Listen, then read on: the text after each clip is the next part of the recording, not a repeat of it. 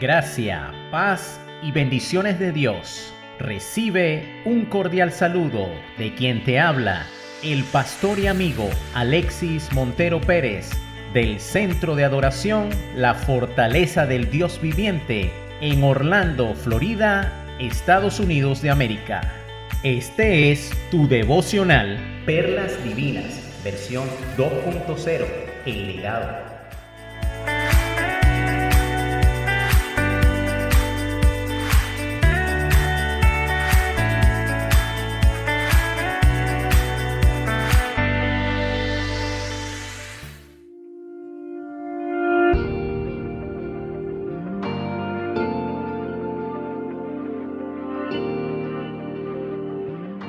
En esta ocasión, le corresponde el turno al tercer y último, pero no menos importante, mono, Iwasaru.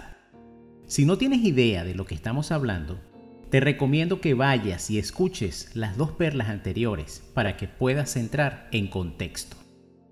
Iwasaru, según el antiguo proverbio japonés que hemos venido analizando, quiere decir, no hables con maldad. El apóstol Santiago dijo que la lengua es un fuego que llevamos dentro, que lo mismo usamos para bendecir a Dios que para maldecir a los demás. Y los científicos afirman que la lengua es el músculo más fuerte del cuerpo humano. Pero, ¿en qué o en dónde radica el poder de la lengua y por qué es tan importante? Piensa antes de hablar.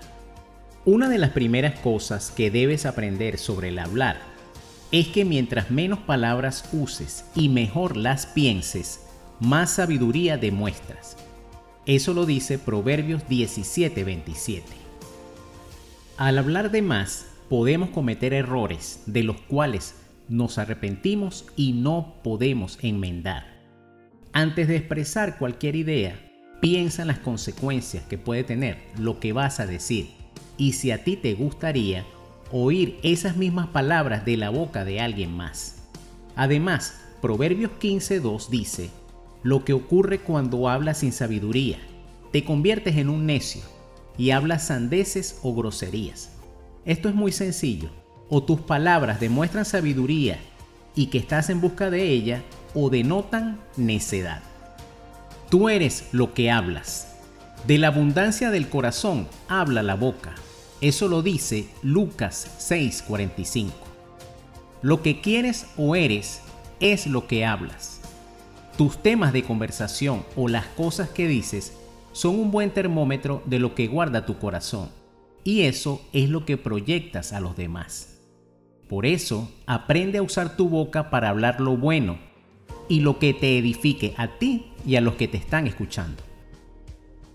Recuerda que las palabras son muy poderosas y lo que confieses con palabras de alguna forma se empezará a construir en la realidad. ¿Cómo es eso? Si tú hablas cosas buenas y positivas, las cosas que empezarán a pasar en tu vida también serán buenas.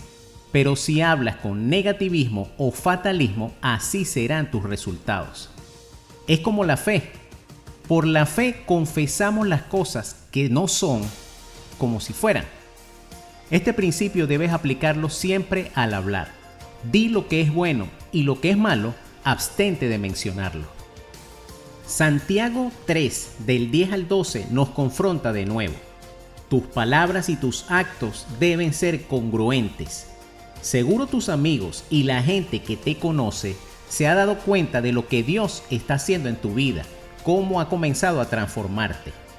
Por eso no debes usar la boca que bendice a tu Dios para hablar cosas indebidas, temas que no edifiquen, chismes, críticas y necedades.